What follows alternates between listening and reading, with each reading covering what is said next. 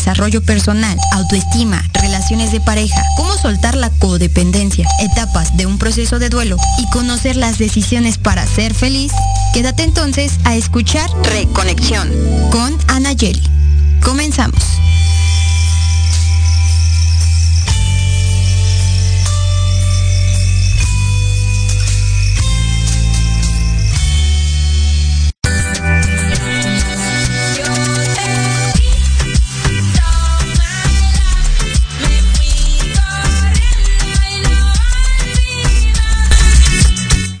Hola, hola, buenas tardes a todos. Este, buenas tardes, Cris. Buenas tardes. este, buenas tardes a todos los que nos están escuchando, los que nos están viendo. La verdad es que yo estoy feliz el día de hoy de tener un programa eh, increíble. Espero que, seguro nos va a faltar todo el tiempo del mundo, pero va a ser un programa genial.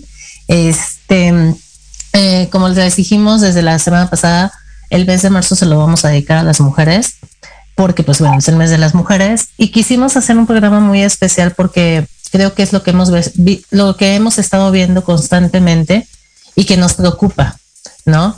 Este, el día de hoy vamos, tenemos tres invitadas especiales, eh, Edith, Sandy y Viridiana. Ahorita les voy a dar la palabra y ahorita la saludo. Eh, son invitadas que el día de hoy queremos hablar de un tema bien importante que es la resiliencia en la mujer, que muchas veces pensamos que no existe, que no va a pasar. Eso no nos pasa a nosotros. Ajá. Eh, yo tengo eh, la mala suerte, a mí siempre me va mal, a mí me tocan los peores, todo lo malo es para mí y creemos que nunca vamos a salir del hoyo.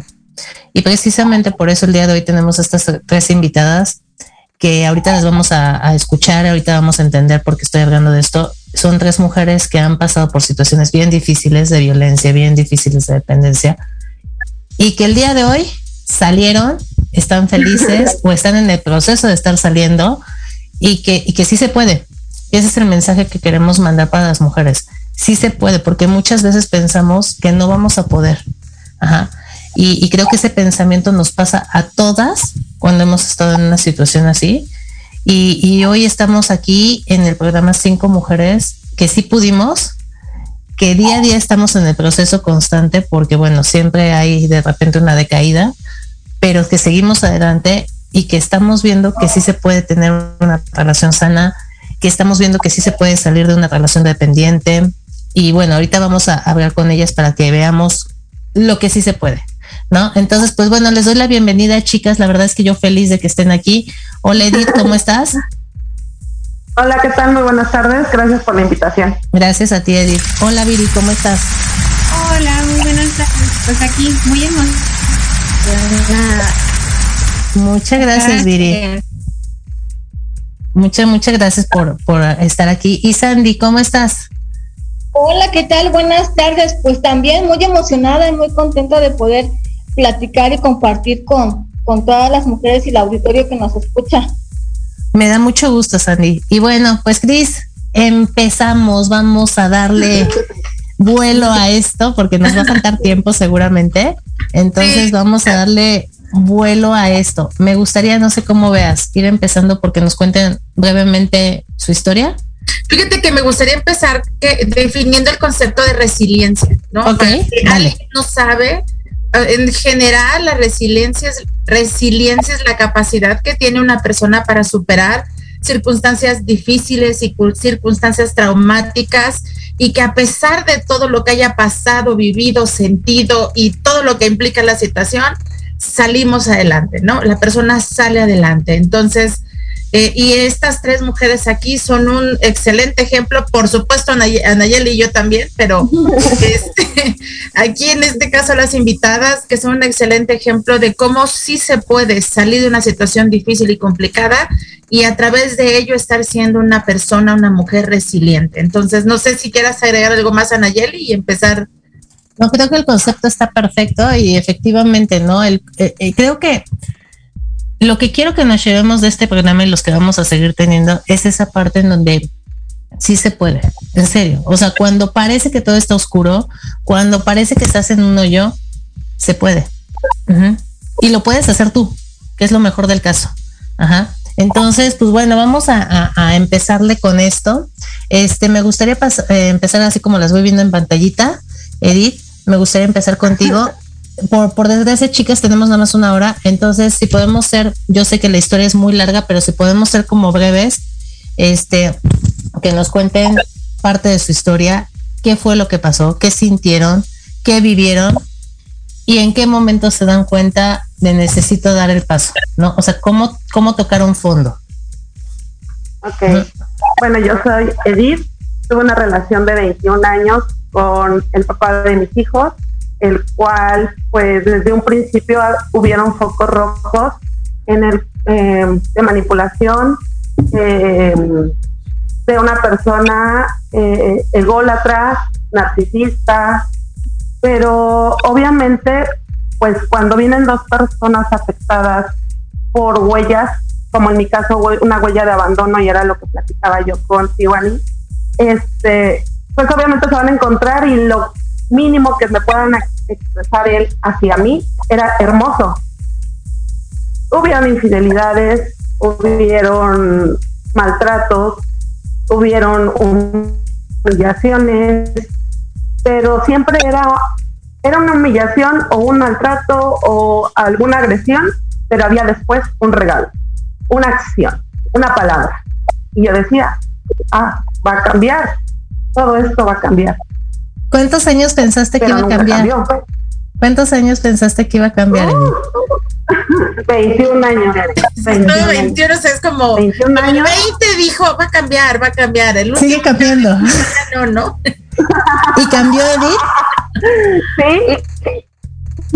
No, hasta el día de hoy no. Y ahí va, ¿no? Este, a los cinco años de tener nuestra, pues, obviamente de vivir juntos, este, yo me embarazo y pues obviamente hubo una infidelidad, de esa infidelidad hubo una, una personita que nació de, lo, de, la infidelidad, una niña, y me deja, se va. Yo, yo dije, pues se me viene el mundo encima, con dos hijos, ¿qué voy a hacer? Pues, ¿cuál? Empiezo a buscar trabajo, encontré trabajo, yo con mi panza y todo, salí adelante, nace el bebé y obviamente regresa después de un mes de que nació el bebé. Y yo dije, bueno, ¿y ahora qué? No, no, me ama, dijiste, me, ama. Fui yo la elegida. Literal, literal, o sea, yo dije, no, o sea, regresó porque me ama, regresó, sí, me ama, me adora. Ah, no, pues no, me vuelvo a embarazar y obviamente, pues, da la casualidad embaraza al mismo tiempo a las dos, porque no la había dejado. Para mí fue una lucha y recuerdo una palabra que una amiga me dijo, me dice, tú no lo quieres, tú lo que quieres es ganar y no lo quieres dejar. Y tú no quieres verte que perdiste, pero no perdiste. Tú vas a ganar una libertad.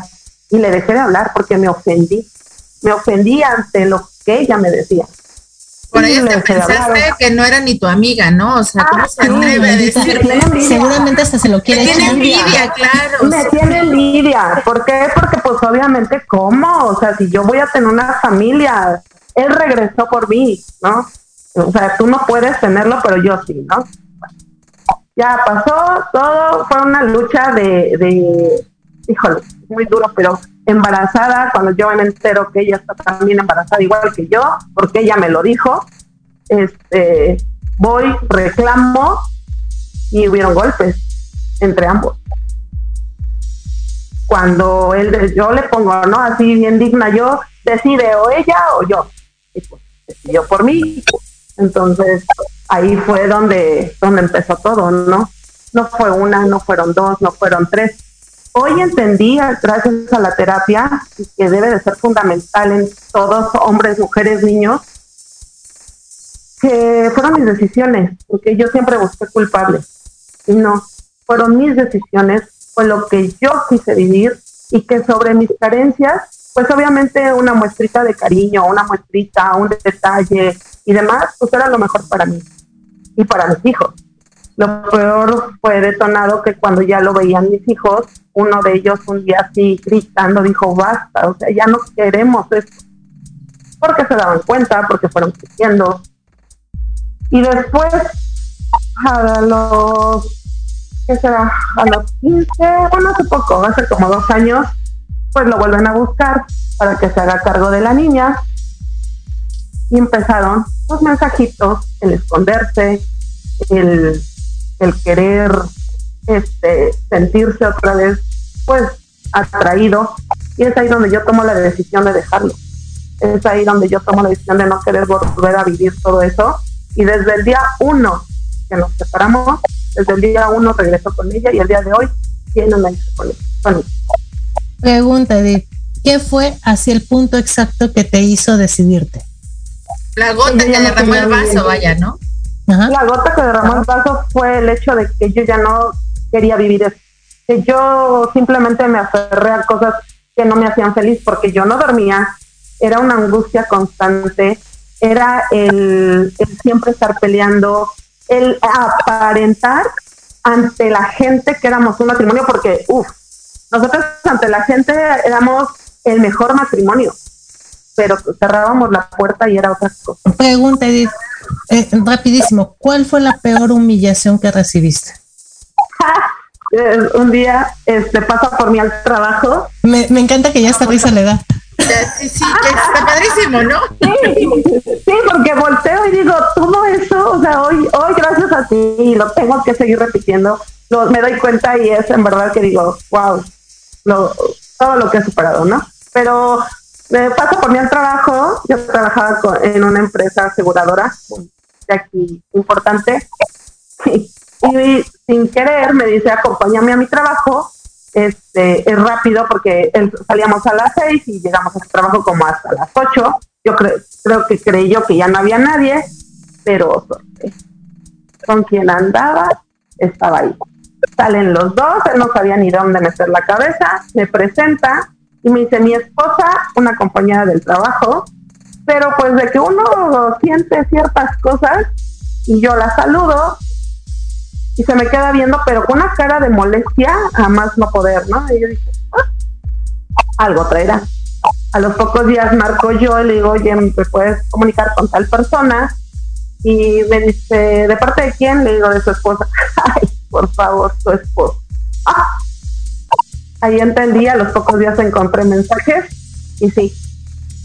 Y sí, era una relación ya de unos bastantes meses o sea, te humilló delante Pero ya hasta presentármela. Ok, hasta presentártela. Eso fue para mí. Uh, claro. Ok, bueno. Ahorita vamos con cómo estamos. ¿Qué aprendiste? ¿Qué, aprendiste de ahí, De esta relación, ¿qué aprendiste? ¿Cómo, ¿Qué, qué, qué uh. tuvo que salir de ti? O sea, el valor, la confianza, la seguridad, del amor. Uh. O sea, ¿qué aprendiste? Hoy, hoy puedo decir que soy, o sea, pasé por ataques de ansiedad horribles. De ser talla 9 llegué a ser talla 0. Yo me acostaba llorando y me despertaba llorando. No sabía cuándo iba a terminar todo esto. Fue el ver a mis hijos, porque a mí me angustia, o sea, a mí me daba miedo estar sola. Y yo, y yo siempre le he dicho a mí, yo tenía pavor de estar sola. Pavor. Pero cuando empieza el proceso, fue tocar fondo y es darme cuenta que me costó muchísimo. Tenía miedo, no sabía qué hacer, pero también vi alrededor a mis tres hijos y dije, tengo que poder, porque yo soy ese ejemplo que ellos necesitan. Yo sentía que a lo mejor, o sea, yo sí pensé que mis hijos se iban a ir eh, por otro lado, son niños de casa, son niños educados, ¿qué puedo decir yo? Mm, es todo y fue todo lo contrario, se unieron más, estuvieron conmigo, yo, yo sentía que el mundo se me venía encima, o sea, yo no paraba de llorar. Busqué trabajo, encontré trabajo, fue otro tema. Si tú te metes a trabajar, te olvidas de todo mi apoyo. Pues me vale, me metí a trabajar. Hoy tengo un trabajo, hoy estoy estudiando, hoy puedo hacer de mi tiempo algo maravilloso. Mis hijos se sienten orgullosos de, orgullosos de mí. Y yo hoy por hoy estoy consciente que lo que sucedió no me define, porque creo que hay hombres buenos, creo que el amor existe, creo que va a llegar una persona que podamos hacer equipo, porque sí lo quiero. Y, y el concepto que un día me dijo uno de mis hijos, que fue el mayor, me dijo, mamá, yo nunca pensé que podíamos salir adelante sin él. Siempre pensé que íbamos a vivir a su sombra. Hoy, hoy no es así. Hoy mis hijos han logrado cosas por mí y por ellos.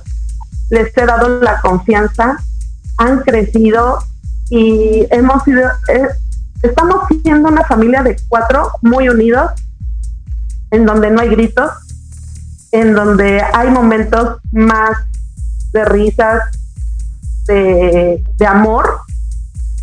Y puedo decir que estoy orgullosa de lo que hoy soy. Y lo que falta, porque falta mucho, tengo muchos planes. Y, estoy muy contenta con la versión que hoy tengo. Muchas gracias, Edith. Aquí nos dicen Eli Fuentes, Edith, eres una valiente, te quiero mucho. Efectivamente, sí. Yo creo que todas las que están aquí son valientes, definitivamente. ¿eh? Y bueno, entonces vámonos, ¿te parece, Cris, con la siguiente historia para ver qué aprendemos? Eh, Sandy, Échale de tu tronco pecho. Claro, por supuesto. Yo quiero contar mi historia, mi experiencia. Espero que les sea de utilidad a todos los que nos están escuchando, porque es un tema bien complicado y pues algo que nos sucede día con día a, todas las mujeres o a, varias y ni siquiera nos damos cuenta, ¿no? Es algo que está pasando en nuestro entorno y, no nos damos cuenta de la gravedad que ya tiene el asunto. Así me sucedió a mí con, con la pareja que yo tenía yo me casé muy, muy chiquita, enamorada a los 15 años de una persona más grande que yo. Mm, no mucho, cinco años, pero obviamente con la visión de, tener pues una familia, un hogar, eh, lo que uno siempre sueña como mujer, ¿no? Entonces, este, pues desgraciadamente no fue así eh, hubo un, problemas de violencia, pero violencia como silenciosa, ¿no? Que es esa que casi no se nos da, que todo está bien en casa, pero eh, una cachetada, una mala palabra, un empujón, ay, no, se, no seas exagerada, es, no te hice nada, ¿no? El empezar a permitir en, la relación este, esos pequeños detalles, entonces, este, así fueron transcurriendo los días, los meses, los años. ¿Cuántos años fueron, Sandy? 21 años. También. También. Eh, número cabalístico, yo creo. ok. Ajá. Y de alguna manera, bueno, yo creo que eh, a veces las mujeres pensamos cuando nos encontramos en una relación de este tipo, eh, ya sea por dependencia económica, y sexual, eh, por soledad, este, pues a, veces hasta por culpa, ¿no? Porque alguna acción que nosotros hicimos, decimos, no, pues es que yo me lo merezco, ¿no? Porque fue muchas ocasiones lo que pasó por mi cabeza, de que si él se ponía agresivo conmigo, decía yo, sí, es que yo tuve la culpa, ¿no? Hice algo que mereció ese, ese comportamiento hacia mi persona. Entonces, este, pues no, no, así dejé que sigan transcurriendo este, el tiempo hasta que desgraciadamente a mí sí me afectó ya en un sistema, en un tema de, eh, de salud. Ajá, porque ya esa, esa agresión hacia mi persona ya me estaba provocando eh, problemas de salud ya presentaba yo un cuadro severo de ansiedad, yo ya no podía comer. Eh, fui a médicos, fui a muchos lugares donde, bueno, manifestaba todo lo que yo sentía y hasta me dijeron un mal diagnóstico porque me habían comentado que era este, cáncer, porque yo decía, siempre expresaba, ¿no? Es que siento que me ahogo, no puedo comer, eh, siento muchas cosas, ¿no?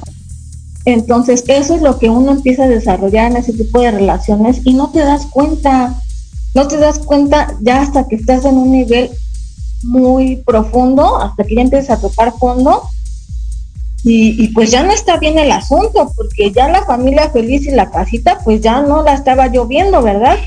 Ya estaba yo viviendo pues una vida muy desagradable y, ¿por qué no decirlo? Tierno, ¿no? una situación en la cual no era la adecuada, no era la que yo quería, pero por todo el miedo, por las circunstancias de, de dependencia, ¿no? Yo creo que en mi caso fue dependencia, fue el, este, pues quién me va a aceptar así, porque ya por el problema que tengo ya estoy muy delgada.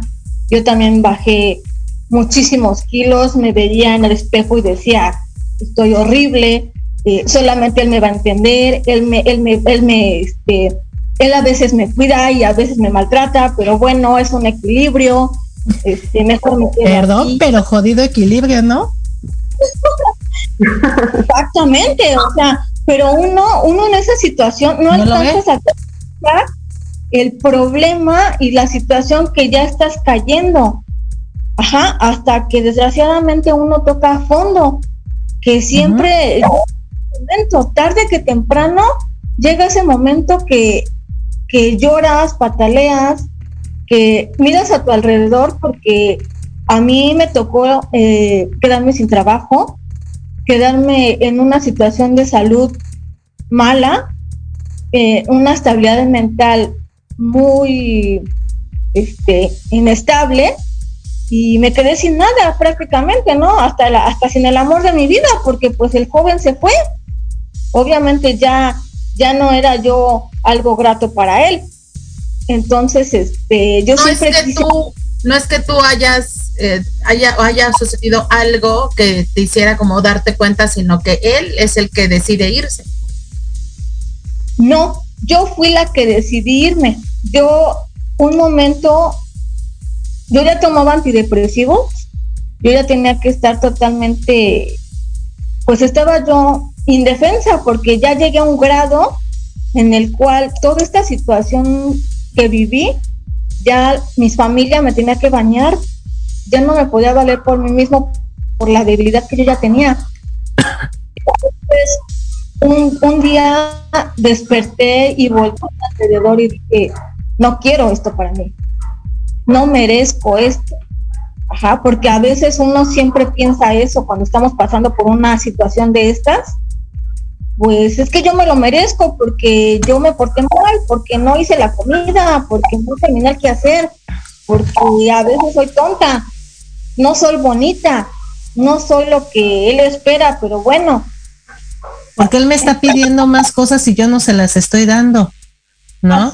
Él me pide más tiempo y yo no lo tengo. Como no, puedo suficiente para él. No soy suficiente para él. Así es, entonces llegó un momento que yo tenía un buen trabajo, eh, yo este, obviamente tenía otro tipo de, de cuerpo, tenía otra visión de la vida, y ese día desperté y dije, no más, no quiero esta vida, me voy de aquí. Ya no quiero esta casita porque ni siquiera es mi casita, no quiero esta vida, yo puedo sola. Y al final del camino uno no está sola, realmente cuando estás tapado de ojos hacia esa persona, piensas que nada más él es tu entorno, tu alrededor, y no lo es, porque atrás tienes a mucha gente que te quiere, tienes a tu familia, tienes a tus hijos, tienes a tus amistades, que en estos momentos que uno pasa, pues siempre te van a tender la mano, ¿no? Y eso fue lo que a mí me sucedió. Eh, mi familia fue un punto clave en el cual este, todos me apoyaron, todos me cuidaron y todos me dijeron, sí se puede, ¿no? Sandy, ¿cuál fue, perdón, cuál fue la peor humillación o la peor agresión que tú recibiste? Hacia mi persona como mujer hacia mi físico al decir que yo era una persona a la cual no le provocaba nada como mujer. Ok. Muchas gracias, Andy. Yo creo que aquí, y quiero que vean esta parte, el cómo en serio no nos damos cuenta de qué pasa. Todo mundo se da cuenta alrededor, todo mundo te lo dice, todo mundo te dice, ¿cómo andas con eso? Aparte tú lo ves guapísimo y todo el mundo te dice, pero ¿de dónde? O sea, ¿dónde está lo Por lo menos, por lo menos tuvieras algo para ver, pero ni eso. Y tú dices, no, o sea, en serio, hay una negación rotunda. Ajá. No nos damos cuenta de lo que está pasando. Ajá. Muy dentro de nosotros sabemos que está mal, pero hay algo, como decía ahorita Sandy, ¿no? El, es que él me terminaba haciéndome sentir culpable.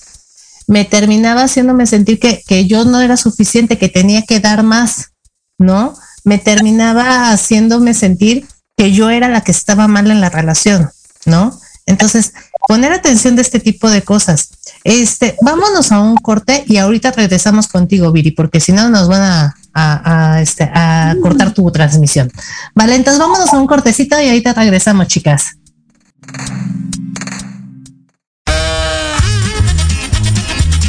Oye, oye, ¿a dónde vas? ¿Quién, yo? Vamos a un corte rapidísimo y regresamos. Se va a poner interesante. Quédate en casa y escucha la programación de Proyecto Radio MX con sentido social. ¡Uh, la, la chulada! Cuatro ojos verdes viendo a una sola dirección.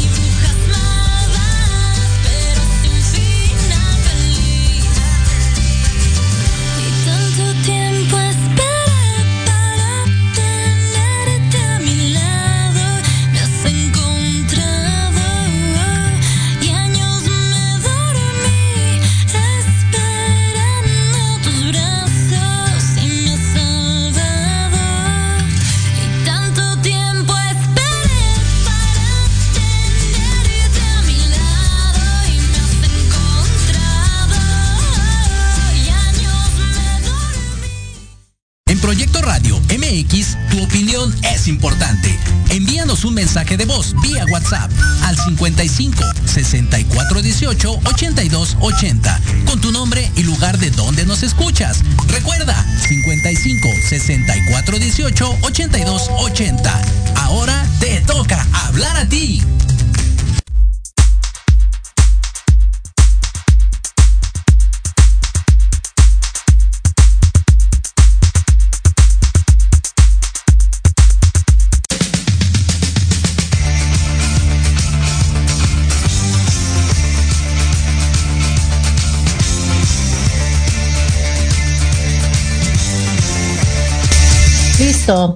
Pues bueno, regresamos con nuestra tercera invitada, Viri. ¿Cómo ves esto? ¿En qué, ¿En qué nivel estamos contigo? ¿En el 1, en el 2, vamos al 5, llegamos al 10? Porque yo creo que la historia de cada persona es diferente, ¿no? Y, y la vemos de diferente manera de acuerdo a la visión que tienes. Entonces, en mi caso, este, yo crecí en una familia pues con violencia intrafamiliar, ver a mis papás peleándose, ver a mi papá golpeando a mamá, ver a mamá abrazada al otro día con el ojo morado y diciendo que se amaban. Y pues eso, aunque no quieras, este, pues repercute a nosotros como hijos, ¿no? Este, mis hermanos que son mayores a mí, pues tomaron adicciones y tomaron esa violencia que veían por parte de nuestros padres. Entonces, y luego se casaron y todos se fueron a vivir en la misma casa. Entonces, imagínate cuánta violencia una niña de 10 años veía todos los días. Claro. Escuchar niños gritando, mujeres sangrando, este, pidiendo auxilio, porque mis hermanos las están todos drogados por la casa. Entonces, la verdad, mi situación fue, en mi niñez fue muy dura. Mis papás trabajaron desde, desde muy joven en casa y crecimos como, pues como prácticamente. A mí me dejaron a partir de los siete meses a cargo de mi hermana de, de nueve años entonces nos las pasábamos de casa en casa porque no nos gustaba estar en nuestra propia casa por, por las cuestiones de adicciones y de violencia que presentaban mis hermanos. Entonces, yo al ver toda esta violencia, me, me hice una niña este, muy sumisa, muy abnegada, porque mis papás conmigo fueron muy diferentes a como fueron con mi hermana y con mis demás hermanos. Mi hermana ya como eso de los 18 empezó a tomar muchísimo y se volvió alcohólica. Entonces era la que me cuidaba. Entonces en vez de cuidarme, pues me castraba y me pegaba. Entonces fue una situación muy muy difícil y este y yo siempre vi a mis hermanos como lo que yo nunca quise y hasta ahora se los agradezco porque dije, bueno, yo desde muy pequeña dije, a mí me dijeron, es que tú puedes sola, o sea, siempre mis papás me hicieron que creciera muy rápido. Entonces me hice muy independiente desde muy chiquita. O sea, mi mamá nunca se juntó conmigo a hacer la tarea ni a corretearme para que fuera a la escuela. Yo siempre como que mi, mi fuga fue la escuela. Siempre fui una niña muy aplicada, muy sumisa y muy buena, como, como muchas veces las mamás nos dicen, ¿no? Pero sí me hicieron muy temerosa de hablar de lo que yo sentía. Entonces ya desde muy pequeña yo empecé a presentar problemas de sobrepeso y eso fue reflejándose en mi autoestima. Y desgraciadamente el bullying fue causado de mi propia familia. O sea, de familia. De que mi mamá, mi papá me dijeran que era una puerca, que estaba gorda, que estaba fea. O sea, tus propios papás eh, era algo pues horrible, ¿no? Porque vas creciendo con, con esa mentalidad de que pues nadie te va a querer por estar así. Entonces, yo al ver, al, al estar tan envuelta en tanta violencia, en, tan, en una autoestima por los suelos, llegó un momento en, yo terminé mis estudios, o sea, soy licenciada en educación preescolar y tengo muchos títulos, pero, pero al final de cuentas me, me di a la tarea y me cayó el 20 de que por muchos títulos que uno tenga, si uno no trabaja todas estas cuestiones que trae arrastrando, pues trae consecuencias, ¿no? Y, y para yo salirme de todo ese manicomio que yo vivía, pues yo tenía un novio. Me hice no, me hice novia en, en la, en la facultad cuando estaba estudiando con un chico.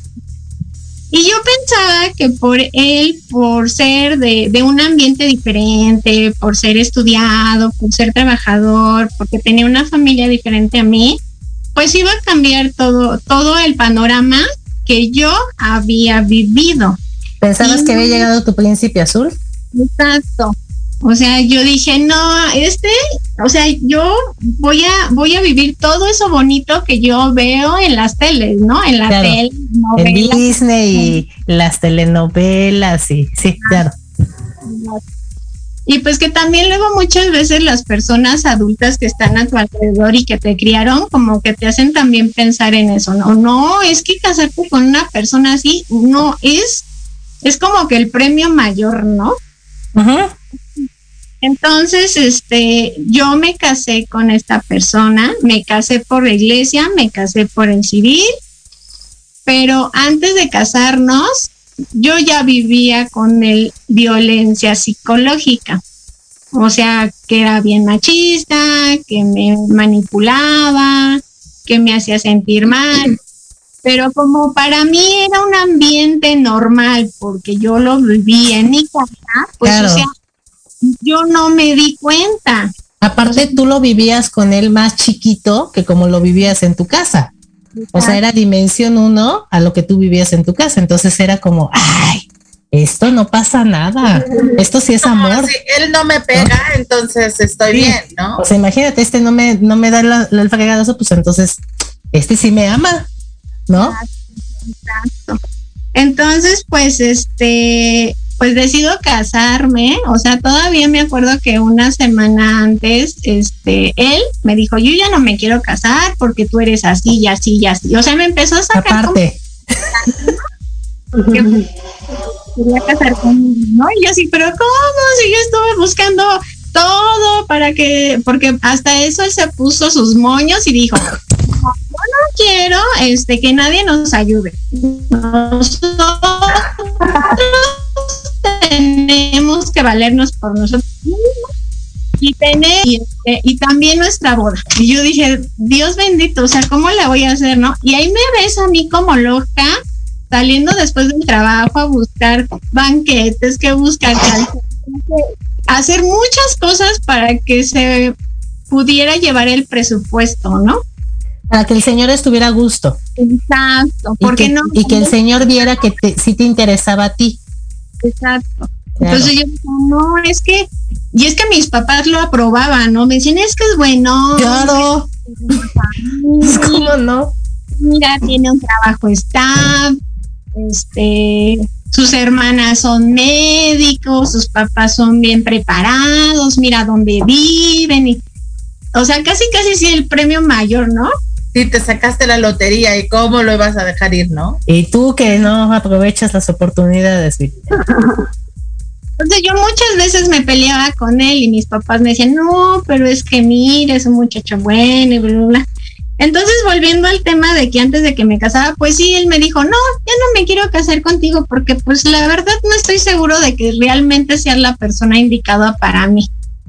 Y no, y, y en eso mi mamá este, se fue a Estados Unidos a visitar a mi, a mi hermana y, este, y yo me quedé aquí sola porque ella no, no me ayudó para nada en preparativos. Ella dijo, ¿te quieres casar? Pues ahí te ves, haz lo que tú quieras y yo me largo, ¿no? Y sí, y yo viví ese proceso sola. Entonces, a mí cuando me empezó a decir eso, que ya no se quería casar conmigo, no, ese día lloré, le supliqué, oye, hasta me río, digo, no manches, o sea, hasta ¿Hasta qué grado llegué de mi, del poco amor que tenía hacia mí misma que me le arrodillé, le agarré las piernas y le dije, no, no me dejes, yo, yo te amo. Y, Mañana me pongo de friega a buscar banquetes, te lo prometo. ¿No? no, yo te amo, te juro que, que no va a haber problemas conmigo, pero no me dejes, ya. Me voy a portar bien. Exacto. Y ya le digo, ya estamos el sábado, ya es nuestra boda, el, el, el, el viernes, ese, ese día creo que era un martes, un miércoles. Y este y vino y, y no, yo estaba así, ay, no. Y yo digo, ay, no, Dios mío, no, no, no, no. Ni sabía en qué me metí. El chiste de que nos casamos, ni disfruté mi boda porque me la pasé corriendo, que porque la comida, que el pastel, que si la foto, porque no quiso el Señor que nadie nos ayudara. Entonces, pero tampoco me ayudó. Entonces la que andaba corriendo. Claro. Entonces, o sea, yo no disfruté mi boda como tal. ¿Cuánto tiempo estuviste con él? Me ganaste, Cris. ¿Cuántos años estuve con él? 12, o sea, 8 Mira, de al revés el 21, ¿qué tal? al revés. Ajá. de novia y 4 de casada. Santo Cristo. ¿Qué fue lo que te hizo decidir salirte de ahí, Viri? Ah, pues es que ya había sacado la lotería, ¿no? O Pues, sea, o sea, ¿no viste todo lo que dejaste ir? todo. O sea, yo, te, yo, yo, me, yo me sentía como un pajarito en una jaula de oro. Pero eso tuvo su precio, porque hubo un momento en que su obsesión fue tanta hacia mí que me alejó de las personas, me celaba con medio mundo, hizo que me pusiera súper gorda para ya no ser atractiva para otros hombres. Odiaba ir a las fiestas y cuando yo le decía, ay, vamos, es que una amiga se va a casar. Sí, pero nada más tienes una hora. Y yo así, ¿cómo una hora? Sí. O sea, nada más vamos a comer, saludas a tu amiga y cuando yo traiga la seña, ya nos vamos a ir. ¿Qué Yo, tal? La seña. ¿Ok? Sí, o sea, yo con su carota, este, ya le decía a mi amiga, ay, ¿qué crees? Ya me tengo que ir, mira, ya está enojado. Ay, pero es que ya tiene mucho tiempo que no, mira, es que no quiero tener problemas. Y a ese grado llegué a permitir. ¿Eso fue lo que te hizo a ti salir de ahí? Lo que me hizo salir de ahí fue que llegó tanto el olvidarme de mí misma que no recordaba quién era yo, cuáles eran mis sueños, quién era en realidad Viridiana. Entonces como que toqué fondo y me deprimí muchísimo. Entonces fue como que pedí ayuda y un amigo me conectó en un entrenamiento. Entonces cuando yo entré a ese entrenamiento, este, me empecé a conectar otra vez con era y al mes y medio le pedí el divorcio. Me acuerdo que, que algo así, la gotita que derramó la gota, me acuerdo que en ese entrenamiento nos dejaron hacer un test de personalidad y este, y se la hice a él y a él le salió el, el león, un líder, ¿no? Y a mí me salió, si no más recuerdo, el perrito y el pastor. O sea, como que el divertido y como que el amable, ¿no? Y me acuerdo que en esa ocasión él me dijo, ¿ves? Tú no sirves para ser emprendedora. Yo no sé qué vas a perder tu tiempo ahí. Mejor quédate aquí. Vamos a tener un hijo y te olvidas de todo. Porque si tú, sí, este, porque eso yo quiero, que tú nada más vivas para mí y para mi hijo. Y yo así como que me quedé, dije, ah, qué cabrón. Y fue cuando yo decidí, dije, no, pues a la chingada. O sea, y le pedí el divorcio. Y ahí en ese mismo entrenamiento conocí gente, un, un reikista y también por, por azares del destino del emprendimiento conocí a una facilitadora emocional y me ayudaron en el proceso para decir sí. Pero para esto, cuando yo me divorcio, mi mamá es golpeada por uno de mis hermanos. Entonces, yo en ese momento me había quedado sin dinero porque había invertido en la compra de un local para poner un negocio a ambos. Y me quedé en ese momento que yo decidí divorciarme, me quedé sin dinero. Entonces, mi mamá le pasa esta situación con mi hermano y se enconcha. Yo le digo, ¿sabes qué, mamá? Me voy a divorciar. Y me dijo, ¿sabes qué? A mí no me importa. Yo no sé por qué te vas a divorciar si para mí es un buen hombre. Y yo le dije, es que es así y así. Pues no, dice, pues ahí tú sabes lo que tú haces. Conmigo no cuenta. Y yo dije, o sea, con la Pero nunca habías contado con ella, o sea. Jamás, o sea, nunca habías contado con ella al final del día, claro. Sí, pero en esa ocasión dije sí y dije, bueno, pues ya no modo, gracias a Dios por un, por un este, por un préstamo bancario, pude salirme, pude salirme y luego ya me puse a trabajar y pues ya trabajaré a partir de ahí en mí misma.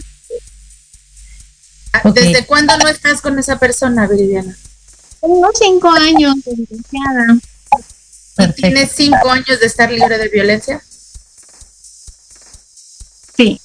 Y ahorita, pues, aunque quiera o no, pues a veces las mamás también es difícil el, lidiar con la violencia cuando ves un ser querido que sigue como que con el nopal en la mano y por más que les dices que no, ahí siguen. Entonces, ahorita estoy viviendo eso con mi mamá, que mi mamá sigue como protegiendo a mis hermanos con adicciones y, a mí me lastima mucho, pero yo también he trabajado mucho, mucho y comprendo que yo no puedo cambiar a nadie más que ella misma. Entonces yo ahorita por decir estoy en un grupo de codependientes, estoy yendo a terapia, estoy en un grupo de mujeres. Este, ahorita un proyecto que estoy creando es una escuelita del amor a causa de esta violencia, porque nadie nos enseña a amarnos. Entonces, dentro de mis planes es, crear esta escuelita para, bueno, por medio de mi experiencia, pues que también las mujeres se sientan acompañadas de que pues no a ellas solamente les pasan cosas, ¿no? Sino a todas. Claro. Y que no solamente con la lucha, la pelea, la violencia, podemos ser escuchadas sino que también hay otro camino de amor y de comprensión. Claro. Pues muchas gracias a las tres por su testimonio. Yo lo que quiero que veamos aquí todos es de primero que, que la violencia no la vemos, o sea, los que estamos adentro en serio no la vemos. Ajá. Este, nos los dicen, nos los dicen y no la alcanzamos a ver que puede ser violencia psicológica, violencia emocional, que son las más silenciosas, creo yo. Esa parte de, pues es que te llamé porque te estoy cuidando. No creas que te estoy controlando, te estoy cuidando. ¿no? Este, es que necesito que nos hablemos o nos mensajemos 60 veces al día para saber que estás bien, ¿no? Es que ¿por qué para tus amigos sí tienes tiempo y para mí no? ¿Por qué para tus papás sí puedes salir conmigo no? Porque soy un ser independiente. Ajá. Y esa es la parte, que todos, eh, cualquier relación tóxica, cualquier relación de violencia empieza con, son esta mezcla perfecta, dependencia y violencia. Ajá. Entonces, que no la vemos y que cuando la vemos regularmente es cuando ya estamos hasta el fondo, cuando ya tocamos fondo. Y yo les digo, sería más importante y sería mejor que la viéramos cuando va empezando, cuando te, cuando hay ese, e, esos focos rojos en donde dices, esto no me está gustando, no estoy durmiendo, no estoy disfrutando la relación, ¿no? A mí un amigo me decía, este si yo supiera cuándo es el momento perfecto en que tengo que terminar una relación, y yo le decía, el momento perfecto es cuando ya no eres feliz, cuando ya no estás sonriendo. Exacto, o sea, el momento perfecto es cuando ya te está pesando, cuando ya te está doliendo, ¿no? Pero, pero no nos damos cuenta. Entonces, bueno, la idea de este programa, obviamente, como se los dije, era, es, este, pasar este, esta, esta sensación, esta información a las personas que están viviendo allá afuera eso, que se den cuenta que no son las únicas, que se den cuenta que eh, en serio, que te quieran manipular, que te quieran hacer a su manera, es una forma de violencia. Ajá. Y que eso no va a ningún lado, porque esas relaciones, una de dos, o terminan porque tienen que terminar, o terminan porque alguno de los dos termina en el hospital, o terminan juntos, pero jodiéndose la vida y desperdiciando una vida. Entonces, es importante darse cuenta. La verdad es que quiero agradecer a las tres por haber tenido la valentía de, hablar de su, de su historia, que yo siempre lo he dicho, no es nada fácil hablar de nuestra historia y menos a personas que no conocemos. Este, se necesita ser muy valiente.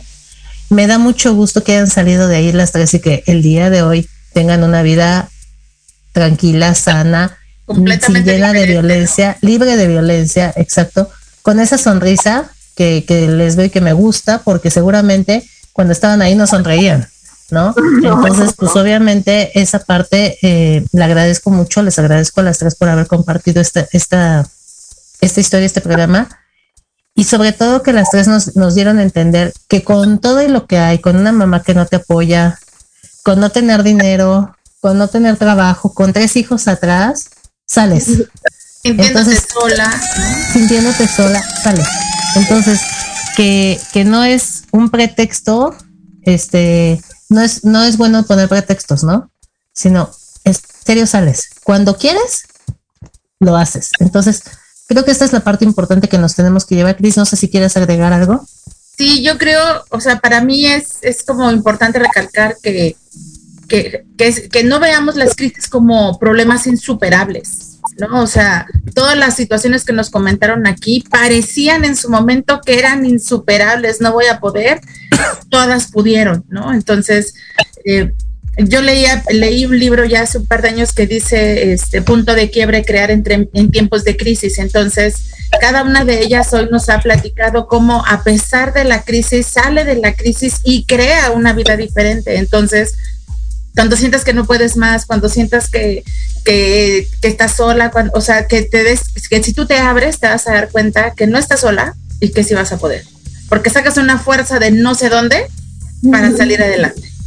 Y es en serio, sacas una fuerza de no sé dónde, pero vuelvo a esta parte, creo que sí es importante darnos cuenta que no tenemos que estar en el límite, que no tenemos que tocar fondo, ¿no? Que lo podemos hacer desde antes. Entonces, pues ojalá que haya servido este programa. La verdad es que yo estoy encantada de que hayan estado con nosotros, encantada de que hayan este, dado a conocer su historia, porque fueron enfoques completamente distintos y sin embargo todos llegaron a lo mismo. La violencia empezó de manera distinta, pero al final del día fue violencia. Entonces, pues bueno, muchas gracias a las tres por habernos compartido su historia. Gracias por, por estar bien y qué bueno que se dieron cuenta de que tenían que salir de ahí y que hoy son personas libres de toda violencia y, este y felices, ¿no? Entonces me da mucho gusto. Em, y bueno, nada más tenemos dos minutos para terminar. Entonces, eh, Cris, de volada damos datos para que se despida. Sí, mi página de Facebook, este, mi, página personal, Cristina Aurora Almanza, mi fanpage, Cristina Almanza, consteladora y coach, mi celular, 744-449-4594. Listo. Y yo les digo de volada los talleres que vamos a tener este mes, 19 de marzo, numerología presencial, 26 de marzo tenemos constelaciones de 10 a 3 de la tarde, el domingo 27 tenemos taller de autoestima y vamos a seguir teniendo el taller de papás eh, para papás con adolescentes vía Zoom. Entonces, pues bueno, este tenemos todos estos talleres, mes con mes los vamos a ir cambiando para ayudarles a ustedes.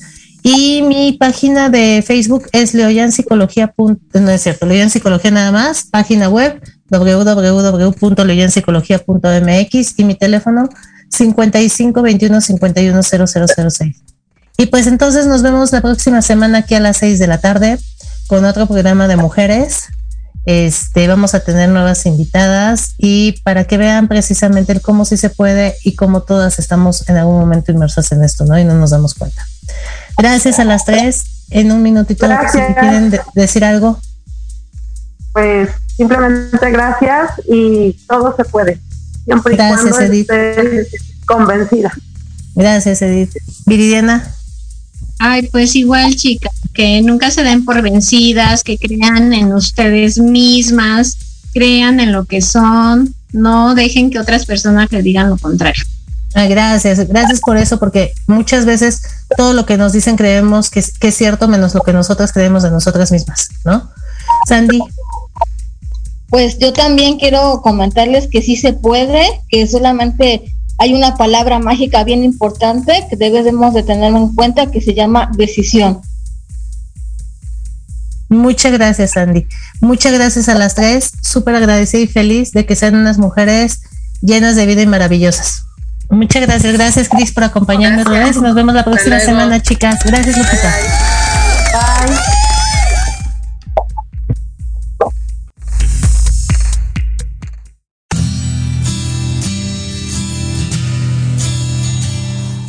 Esperamos que hayas disfrutado una vez más de Reconexión con Ana Yeli. Te esperamos en el próximo programa para seguir hablando y conociendo sobre temas de desarrollo personal. Hasta la próxima.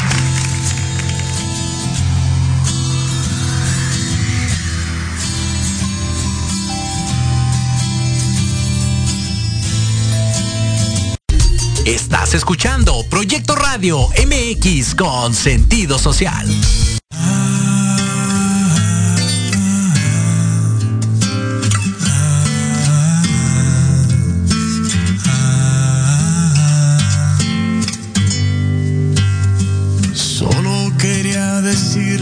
Que usted es hermosa. Solo quería decirle lo que es verdad. ¿Cómo voy a callarme? Esas son cosas